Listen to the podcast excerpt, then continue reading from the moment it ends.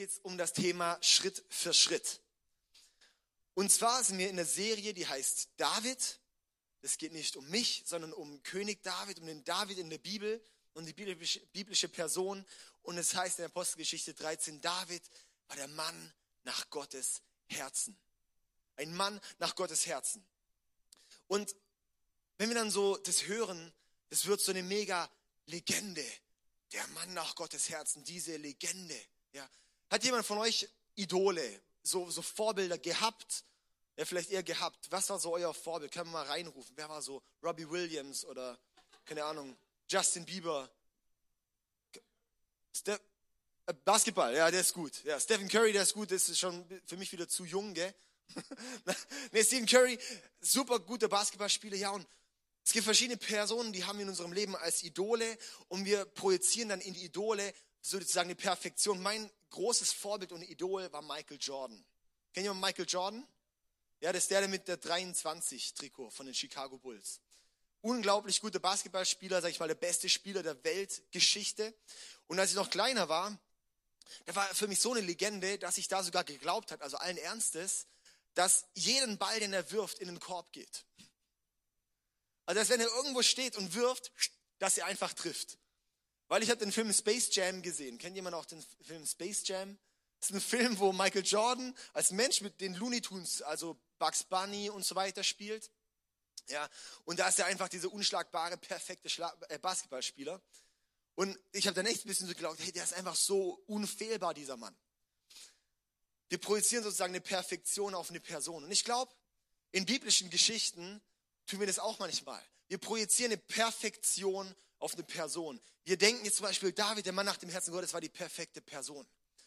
Aber wenn wir in sein Leben schauen, dann ist es nicht das, was ihn ausmacht, ein Held zu sein. Er ist ein Held, ja, keine Frage. Aber warum war er ein Held? Nicht, weil er der, der, der, der tollste Mann war. Nicht, weil er die beste Leistung gebracht hat, sondern weil er, wenn er gefallen ist, aufgestanden ist weil er nicht weggerannt ist vor der Tatsache, vor der er war. Die meisten Leute, wenn sie fallen, stehen sie nicht mehr auf oder stehen gekränkt auf. Die meisten Leute, die rennen dann weg, wenn es hart wird. Viele Leute, wenn es schwer wird, dann kehren sie Gott den Rücken zu und fragen Gott, warum. Aber David, er ist Mann, der ist aufgestanden. Er ist nicht weggerannt, er hat sich der Tatsache gestellt und er hat sich durchgebissen. Darum ist er der Mann nach Gottes Herzen. Heute ist das Thema Schritt für Schritt und ähm, ich fange fang einfach da ein bisschen an, die Geschichte von David. Und zwar war er ein Junge ja, und ähm, Samuel war damals der, der ähm, Prophet zu der Zeit. Und er hat ihn dann später zum König gesalbt als er noch recht jung war, der David. Man kann nicht genau sagen, wie viel. So zwischen 13 und 17 gibt es so unterschiedliche Auslegungen. Ja. Und das heißt, er wurde in diesem Alter wurde er sozusagen gesalbt als König. Aber erst 20 Jahre später ungefähr ist es eingetreten, dass er König wurde. Die ganze Zeit dazwischen war es eben nicht so. Das heißt, und das Problem ist, wir, wenn wir heute hier sitzen, wir sehen Davids Leben und fangen an, die Geschichte zu lesen, als er, der, der, der Hirtenjunge war auf dem Feld und schauen ihn an mit dem Blick, wir wissen ja, wie es ausgeht. Wir wissen ja, wie sein Leben enden wird. Wir wissen, dass er König wird. Wir wissen, dass er eine Legende wurde. Aber David hat sein Leben nur einmal gelebt. Und er war genau in derselben Situation wie du und ich, dass wir auch nicht wussten, was kommt. Ja klar, wurde es ihm vielleicht zugesagt. Er wusste nicht, wie schnell, er wusste nicht, wie einfach, er wusste nicht, wie schwer, er wusste nicht, was daraus entstehen wird. Er wusste vor allem auch nicht, dass auf ihm sozusagen die Dynastie weitergeht und dass aus seinem Geschlecht sozusagen Jesus kommt. Wusste er nicht. Mega krass. David war einfach ein normaler Mensch in der Situation und er hat sein Leben eben auch nur einmal gelebt. Er hat sein Leben auch zum ersten Mal gelebt. Und das dürfen wir, glaube ich, sollten wir im Hinterkopf haben. Jede Situation, wo er drinsteckt, können wir ziemlich schön auf uns projizieren und denken, boah, wenn das jetzt mir zum ersten Mal passiert und wenn ich nicht weiß, wie die Geschichte weitergeht, wie würde ich daran, damit umgehen? Ich glaube, dann können wir ziemlich viel aus dem Leben von David ziehen. Ich möchte heute fünf Stationen angucken von David, seinem Leben. Und ähm, genau sozusagen von da, wo, wo der Traum losging, bis zur Erfüllung. Und ähm, ja, sind wir gespannt auf diese Reise. Seid ihr dabei? Jetzt können wir uns anschnallen, oder? Okay, und fahren los. Und zwar die erste Station ist Bethlehem. Die erste Station, die erste Stadt, wo er ist, wo er aufgewachsen ist, ist Bethlehem. Und da ist er der Schafshirte. Ein süßes Schäfchen, das ist Hammer. Schaf, Schafshirte, der war Hirtenjunge. Junger Mann, Hirtenjunge, super. Denkt mir, hey, es hört sich gechillt an. Hey, schön braun gebrannt, in der Sonne liegen. Ja, damals war das Ozonloch noch nicht so groß, haben wir noch keinen Sonnenbrand gekriegt und so, gell. Mega gut, hey. Dann Lagerfeuer machen, Harfe spielen oder Gitarre, ja ähnlich. Dann ab und zu mal kommt ein Freund vorbei, dann grillt man, macht mal eine leckere Schafshaxe. Was auch immer, oder Lammkeule nennt man das, gell? Eine Lammkeule oder Schafshaxe ist das Gleiche. Ja, und man denkt so, hey, das ist super gechillt. Aber da haben wir jetzt nicht falsches Bild vom Hirtendasein. Und zwar, zum einen David, er war der Jüngste von den Söhnen Isais. Er war der Jüngste. Er war Hirtenjunge und Hirten sein war nicht ein toller Job, das war ein Sklavenjob. Hirte zu sein war damals ein Job, den eigentlich Diener gemacht haben, nicht Söhne. Das war Du warst in der Einsamkeit, als du Hirte warst. Du warst draußen mit deinen Schafen und da kam kein Schwein vorbei. Ab und zu mal ein Löwe oder ab und zu mal ein Bär, aber es kam keiner vorbei. Du warst einfach dort und warst einsam. Dich hat keiner wirklich beachtet. Und du hast auf diese Schafe aufpassen müssen. Du hattest keine Chance auf einen gesellschaftlichen Aufstieg. Da war keine Chance. Du warst Hirte. Und dann warst du Hirte. Sklavenjob. Und dann hast du noch dein Leben riskiert für irgendein so dummes Schaf. Ja, wenn da mal irgendwie ein Tier vorbeikam. Lesen wir auch von David, dass dann eben mal, mal, ein, äh, mal ein Löwe oder mal ein Bär vorbeikam und hat er die erlegt. Sein Leben riskiert für so Schäfchen. Es war kein romantischer, schöner, cooler, lässig Sommerjob, sondern es war wirklich nichts Tolles. Das ist die Situation, wo wir vielleicht auch im Leben stehen und fragen so, hey, die Situation, in der ich bin, ist einfach nur bescheiden. Da gibt es auch keinen Weg raus. Das ist auch keine Situation, wo ich denke, da kann was Großes draus entstehen. Das ist eine Situation, wo ich so denke, mit meinen begrenzten Ressourcen, mit dem, was ich mitgenommen habe, nee, das ist nicht mehr möglich. Und David war in dieser Situation.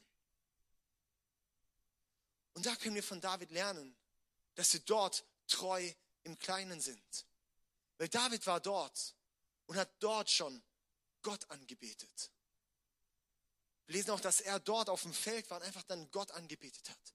Dass er dort mit Gottes Hilfe dann diese Tiere besiegen konnte und so weiter und so fort. Jetzt kommt es aber noch krasser. Und zwar wird dann Samuel, der Prophet, von Gott gerufen und sagt, hey Samuel, ich möchte jetzt, dass du einen König holst. Lesen wir mal 1 Samuel 16, Vers 1b sagt Gott zu Samuel, jetzt füll dein Horn mit Öl und mach dich auf den Weg. Such in Bethlehem einen Mann namens Isai auf. Denn ich habe mir unter seinen Söhnen einen König ausgewählt. Okay, Samuel denkt, ja, ist ja kein harter Job, den König wird man dann schon erkennen. Ja, ein König muss einfach stark dastehen, hat man beim Saul gesehen. Saul war ein Kopf größer als die anderen. Ja, der steht für was. Also lässig fülle ich mein Horn und gehe los zu Isai. Komm bei Isai und klopf an die Tür. Hey Isai, Gott hat mich gerufen. Einer von deinen Söhnen soll König sein. Bring doch mal deine Söhne her. Sagt Isai, ja, cool, ey, da ist sicher einer dabei. Ich hole mal meine vier ersten Söhne. Die sehen aus wie Könige. Da ist sicher einer dabei. Und Isai sagt, hm, wenn ich so gucke, nee, ich glaube nicht. Nee, Gott sagt nein. Okay, und dann ähm, hast du vielleicht noch einen Sohn. Ja, klar, ich habe noch einen. Sagt der Nächste. Und der nächste Herr. Ah, nee, der ist auch nicht. Sagt und hast du noch mal vielleicht einen, der König sein könnte. Und dann kommt der Nächste noch mal. Und dann denkt er, der ist wirklich mein Bester. Der, der, der, der ist bestimmt, sagt Isai. Und Samuel sagt, nee, keiner von denen. Hast du wirklich keine Söhne mehr? Und dann sagt Isai, doch, stimmt, der habe ich ganz vergessen. Der, der, der David, der, der Hirte, ja, der, der Kleinste, der, der haben wir eh immer vergessen. Ja, der, der eh nichts taugt, der eh nicht so aufgepumpt ist. Ja, der, der eh kein Krieger ist, der nicht groß ist. Ja, der David, ja komm, der bestimmt nicht. Doch, lass den mal holen. Und dann lässt der David holen und salbt David zum König, weil Gott sagt, dieser ist's. Ja, der David, der hier bei diesen Schafen steht. Diese Situation, die finde ich einfach, wenn wir uns das vorstellen, ist deprimierend. Nein, der Loser, der bei den Schafen ist. Für David muss es doch sein, wie er sich fühlt. Alle Söhne werden geholt, aber ich nicht. Oder? Was dort für ein Minderwert in ihn eigentlich reinkommt. Was dort für ein Gefühl in ihm ausgelöst wird von, hey, die anderen, an die denkt man, aber an mich nicht.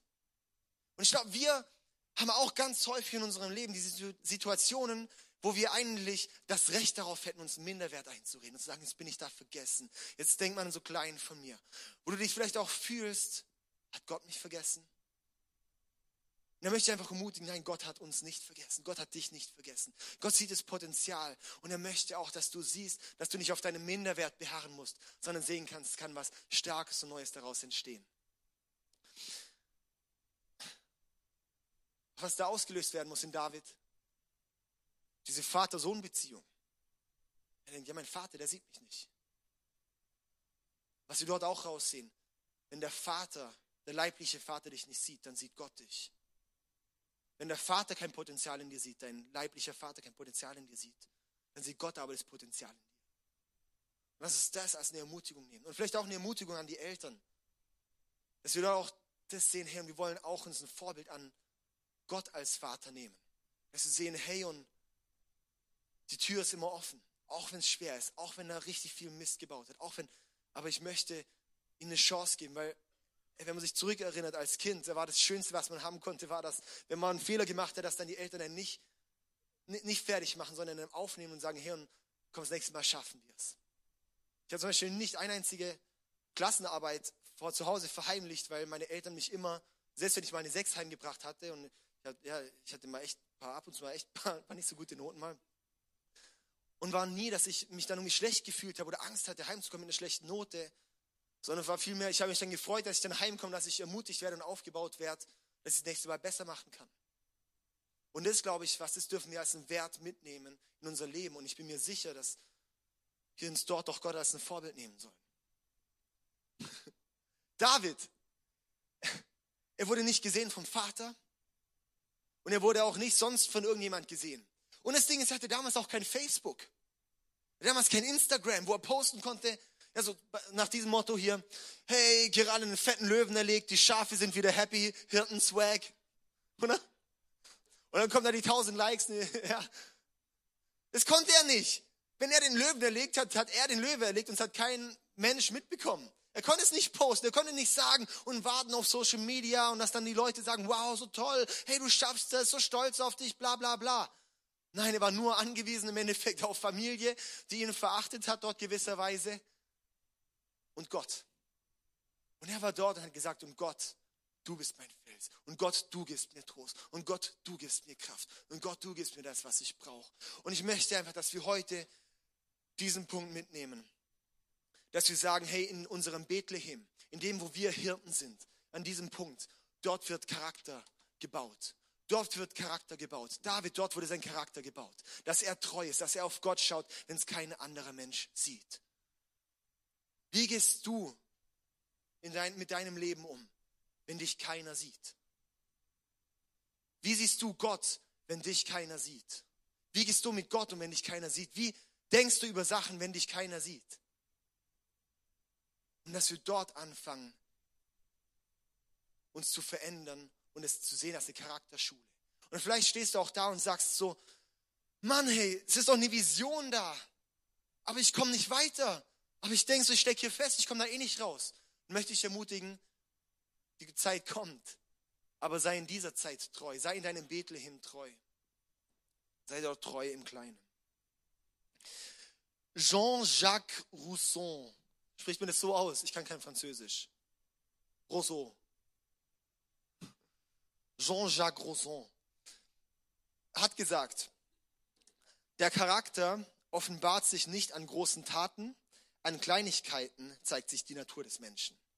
Der Charakter, der wirkliche Charakter zeigt sich nicht an großen Taten, sondern in Kleinigkeiten, ja. Bevor David berühmt wurde, bekannt wurde, dort wurde er schon gebaut. Mir hat, als ich das erste Mal so geäußert habe, dass ich so den Wunsch habe, eigentlich Pastor zu werden, hat dann jemand zu mir gesagt, hey, dann musst du jetzt so anfangen zu leben, wie wenn du schon Pastor wärst. Weil wenn du es erst tust, wenn du den Titel hast, dann machst du irgendwas falsch. Und das hat bei mir ausgelöst, okay, hey, ich möchte jetzt so leben, schon wie wenn diese Vision kommt. Ich möchte jetzt diese Veränderung durchleben, jetzt mit diesem Biss, jetzt mit diesem Hunger leben, den ich mir von einem Pastor wünsche. Er hat gesagt, hey, und das, hey, man wird nicht auf der Bühne geboren.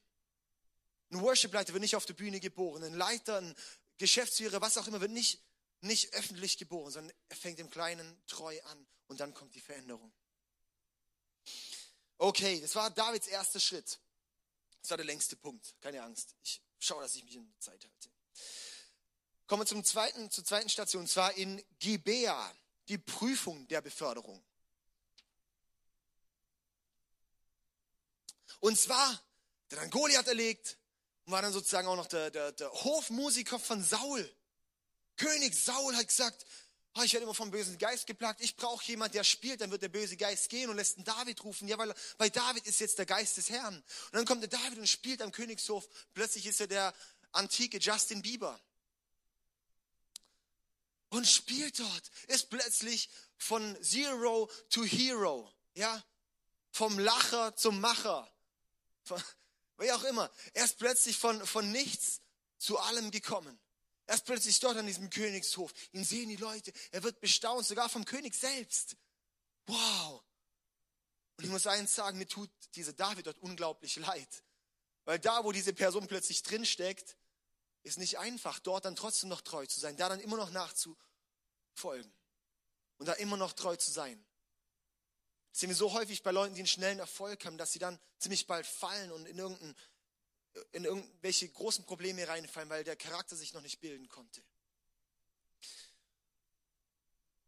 Ein Vers dazu, 1 Samuel 16, Vers 18 bis 19. Genau da eben einfach, dass ihr es wisst, dass es so stattgefunden hat. Einer der Diener Sauls erwiderte, ein Sohn Isais aus Bethlehem ist ein begabter Hafenspieler. Er ist auch mutig und tapfer im Kampf und wortgewandt. Außerdem ist er ein sehr gut aussehender Mann und der Herr ist mit ihm. Also schickte Saul Boten zu Isai und ließ ihm sagen, schick mir deinen Sohn David, den Hirten. Plötzlich kreischen alle. Und es ist einfach bei ihm, David ist dort Gott immer noch treu. Weil er sieht, sein Leben ist Schritt für Schritt. Weil er hat gemerkt, er im, muss im Kleinen treu sein, dass mehr kommen kann. Er hat es im Kleinen, als Hirte hat er schon gelernt, den Charakter zu haben, auf Gott zu vertrauen, auch wenn es schwierig ist. Und dann konnte er auch stark sein, als er dann aufgestiegen wurde und plötzlich dann der King war. Er nicht der King, aber ein, der Sieger, der Berühmte war. Deshalb auch noch da die Frage, nicht nur, wer bist du, wenn dich keiner sieht, sondern auch, wer bist du, wenn dich alle sehen? Wie trittst du auf dann vor anderen Leuten? Wie verhältst du dich? Setzt du dir eine Maske auf oder kannst du authentisch sein? Wie verhältst du dich dann, wenn dich alle sehen? Keine Ahnung, bist du dann auch, auch in Bezug auf Gott? Machst du dann auf, auf, auf heilig oder machst du dann auf ein, auf, keine Ahnung, Gott völlig auf die Seite? Was auch immer. Ich möchte den Punkt dir einfach mitgeben. Dazu überlegen und dann auf David zu schauen, da auch treu im Kleinen zu sein, weil das alles eine Prüfung. Kommen wir zur dritten Station. Adulam. Adulam. Die Höhle der Schwierigkeiten.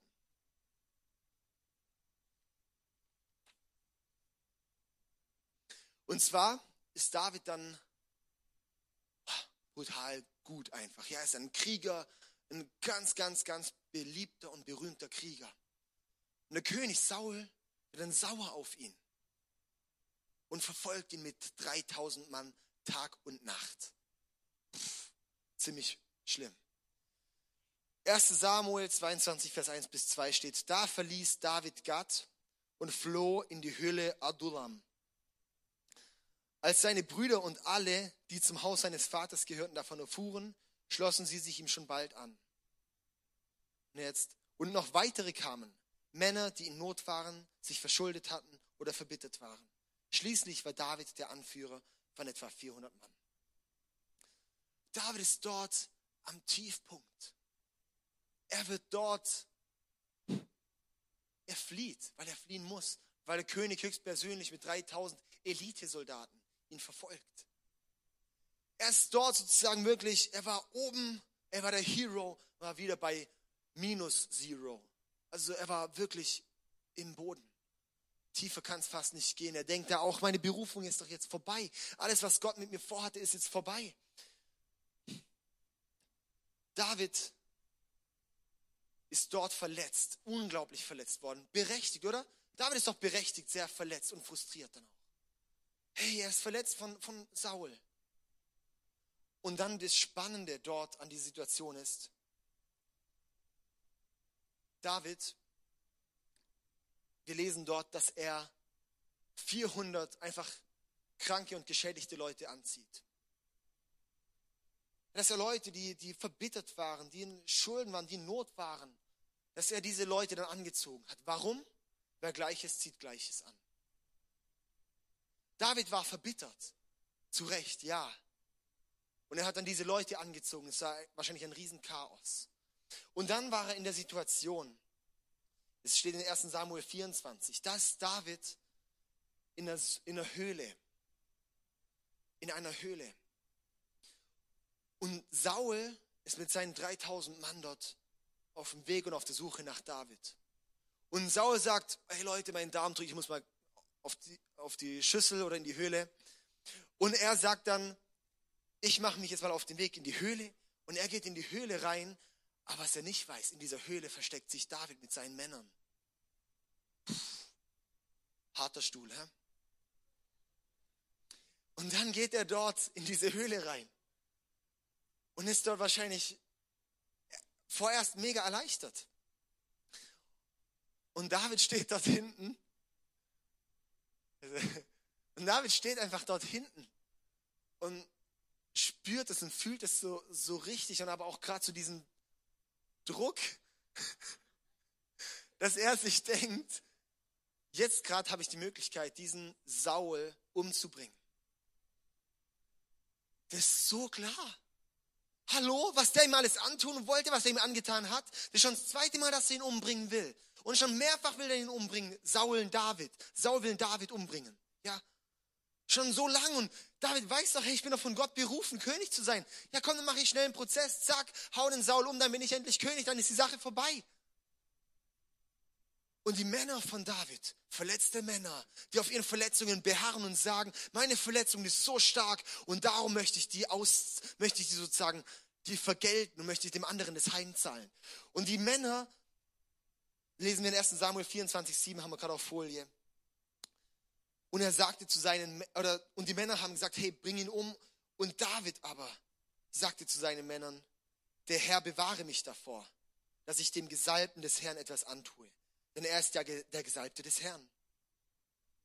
David, wo er die Möglichkeit hätte, jetzt Dinge, das Ding vorbeizumachen. Sag du nicht, nein, ich nehme mich zurück. Ich möchte Demut üben. Ich möchte mich da Gott auch unterordnen und möchte Gott gehorsam sein, dass ich den Gesalbten des Herrn nicht anrühre. In seiner Chance, in dieser Chance, die er hatte, die ergreift er nicht. Warum? weil er dort gelernt hat, treu zu sein. Weil er hier durchgestanden hat in Treue und weil er jetzt in dieser Höhle ist. Und er weiß, diese Höhle ist jetzt die Möglichkeit, dass bei mir Verletzungen wieder geheilt werden können, dass Vergebung passiert und dass was Neues aufbrechen kann. Das Spannende ist, davor lesen wir von den 400 Mann, die alle durch meinen Schaden hatten. Und ab danach, ab nach dieser Geschichte, lesen wir, dass diese 400 Mann die größte Elitesoldaten waren, die man sich auf der Welt nur vorstellen kann. Was dort passiert ist in diesem Moment, wo David gesagt hat, hey, ich lasse mein Speer fallen, mein Schwert fallen. da ist passiert, dass in David selbst Heilung passiert ist, dass Vergebung passiert ist, dass sozusagen Gott gehorsam war, dass er vor Gott kam und gesagt hat, hey Gott, und ich brauche dich. Und Gott, ich möchte dir gehorchen. Und Gott, ich möchte auf dich vertrauen.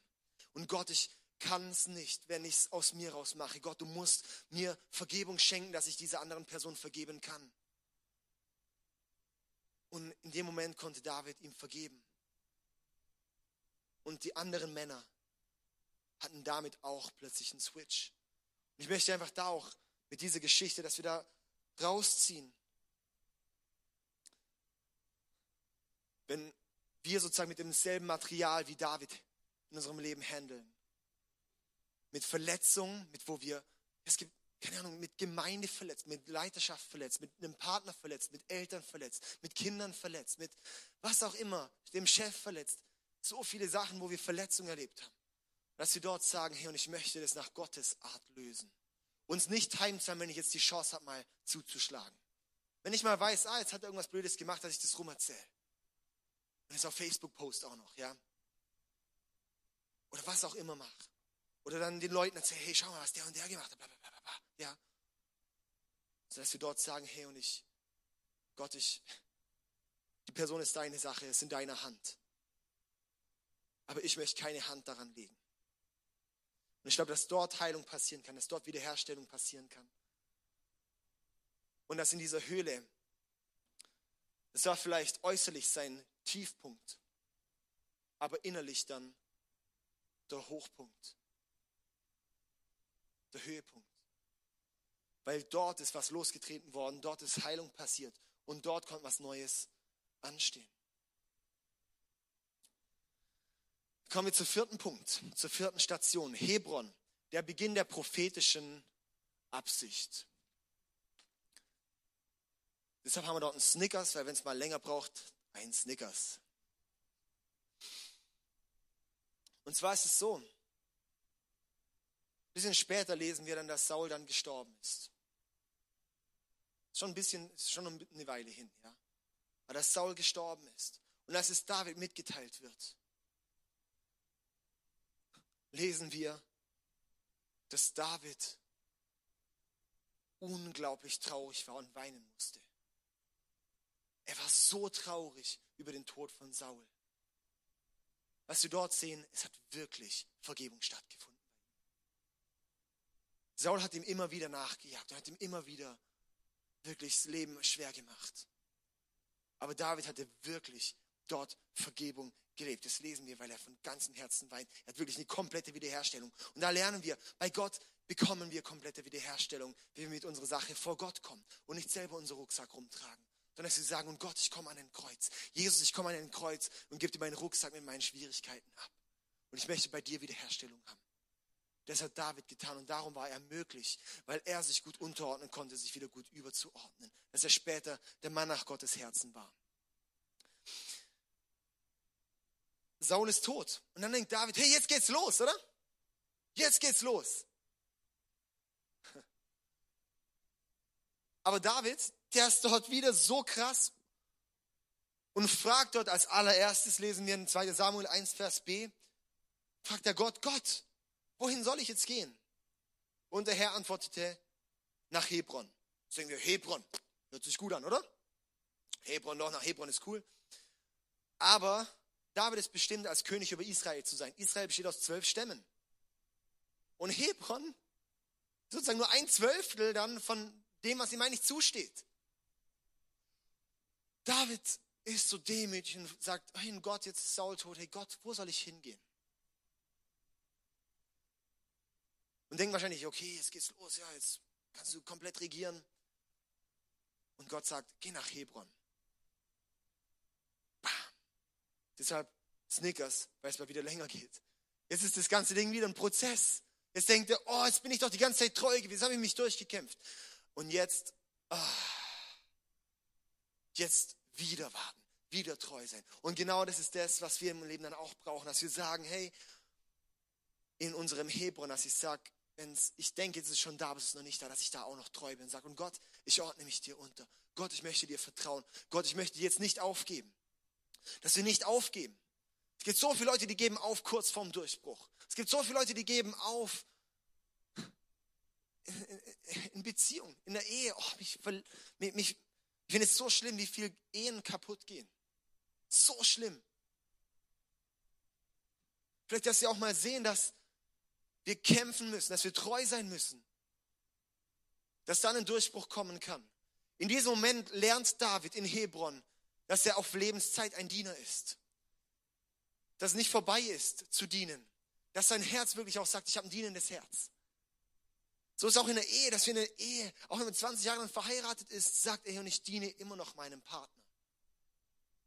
Ich möchte da trotzdem noch mich einander unterordnen und einander wertschätzen, einander lieben und einander einen Gefallen tun. David sagt, ich bin immer noch treu. Es geht Schritt für Schritt. Und dann kommt tatsächlich endlich die Verheißung. Wow, jetzt haben wir die Krone da. Jetzt ist der König. Und das lesen wir hier 2 Samuel 5, Vers 1, drei Kapitel später. Ist der, fünf, also der fünfte Punkt ist jetzt hier Zion, die erfüllte Verheißung. Das ist die erfüllte Verheißung. Das ist die 2. Samuel 5, Vers 1. Danach zogen alle Stämme Israels nach Hebron zu David und sagten, wir alle gehören zu deinem Volk. 20 Jahre später, endlich am Ziel. Natürlich ist König sein auch wieder nur ein Startpunkt. Weil danach, die Geschichte, lest ihr einfach mal, 2. Samuel lesen, ja zweite Buch Samuel lesen, die Geschichte von David als König, auch nicht so easy. Und man kann sagen, dass er der Mann nach Gottes Herzen ist, weil er den Weg vorher gelaufen ist und Treue dort gelernt hat. Er ist dann ans Ziel gekommen. Und ich möchte jetzt nochmal da wirklich zum Anfang kommen. Ich habe am Anfang gesagt, unser Problem ist bei David, bei der David-Geschichte, dass wir wissen, wie es ausgeht. Wir wissen, dass er König wurde. Wir wissen, dass es der Mann nach dem Herzen Gottes ist. Wir wissen, dass er Goliath besiegt hat. Wir wissen, dass er aus 400 frustrierten, verzweifelten, kaputten Männern das Eliteheer gegründet hat, gestartet hat, ausgebildet hat. Wir wissen, dass er der begnadetste Feldherr war, den man sich wahrscheinlich vorstellen kann, unter anderem. Wir wissen, dass er ein unglaublich guter und gerechter König war. Wir wissen, dass er ein so guter Psalmist war. David wusste das nicht, dass wir heute noch von ihm reden. David war einfach in der Situation, wo er war. Und lass uns auch unser Leben sehen. Hey, auch wir wissen nur, wo wir jetzt gerade sind und kennen vielleicht den nächsten Schritt, den wir jetzt gehen wollen. Dass wir darin vertrauen und darauf wirklich schauen, ja, und ich möchte treu sein und ich möchte da reinwachsen. Ich möchte Schritt für Schritt gehen. Ich möchte jeden Moment nutzen, um mich durchzukämpfen. Ich möchte mein Leben leben, dass ich nicht wegrenne, sondern dass ich mich stelle. Ich möchte mein Leben leben als, und ich stehe wieder auf, wenn ich gefallen bin. Ich möchte mein Leben leben, wenn ich mich so alleine fühle, dass ich sage, und Gott, du bist bei mir und mit dir laufe ich diesen Lauf, egal wer und wie jemand mit mir läuft. Dass wir dahin kommen wie David zu der erfüllten Verheißung. Ich möchte einfach mitgeben, Gott sieht dich, genauso wie er David gesehen hat. Genauso wie er jeden Einzelnen hier sieht. Gott sieht jeden Einzelnen hier von uns. Auch wenn wir manchmal denken, ich fühle mich so allein, ich fühle mich so verlassen, ich weiß gar nicht, wer, was ich überhaupt für eine Rolle habe in meinem Leben, wo ich überhaupt hin soll. Da möchte ich dir gratulieren, weil du stehst gerade an diesem Punkt hier. Das ist so was Schönes. Sieh das als was Positives. Dass da jetzt gerade ein Golden Nugget in deinem Leben gerade wachsen kann. Dass da mehr draus entstehen kann.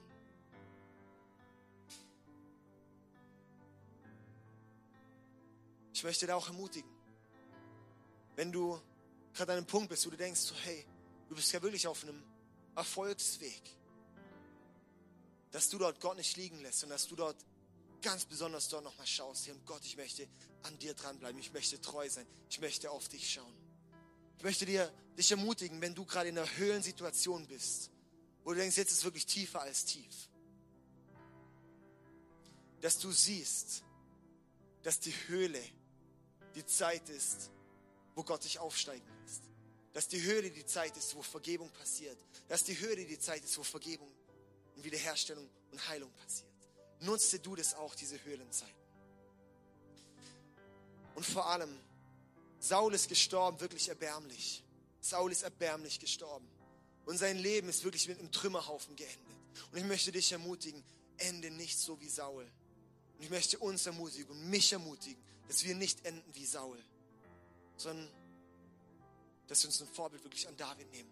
Dass wir nicht enden wie Saul, der sein Leben lang seine Pakete mitgeschleppt hat, sondern dass wir so leben, dass wir unsere Pakete bei Gott abladen und zu Jesus kommen und sagen, und Jesus, du musst mich wiederherstellen, Herr. Und du musst mir ein gutes und, und leichtes Herz schenken, Herr, dass ich Leuten einfach gut begegnen kann, dass ich vergeben kann und so weiter und so fort, ja.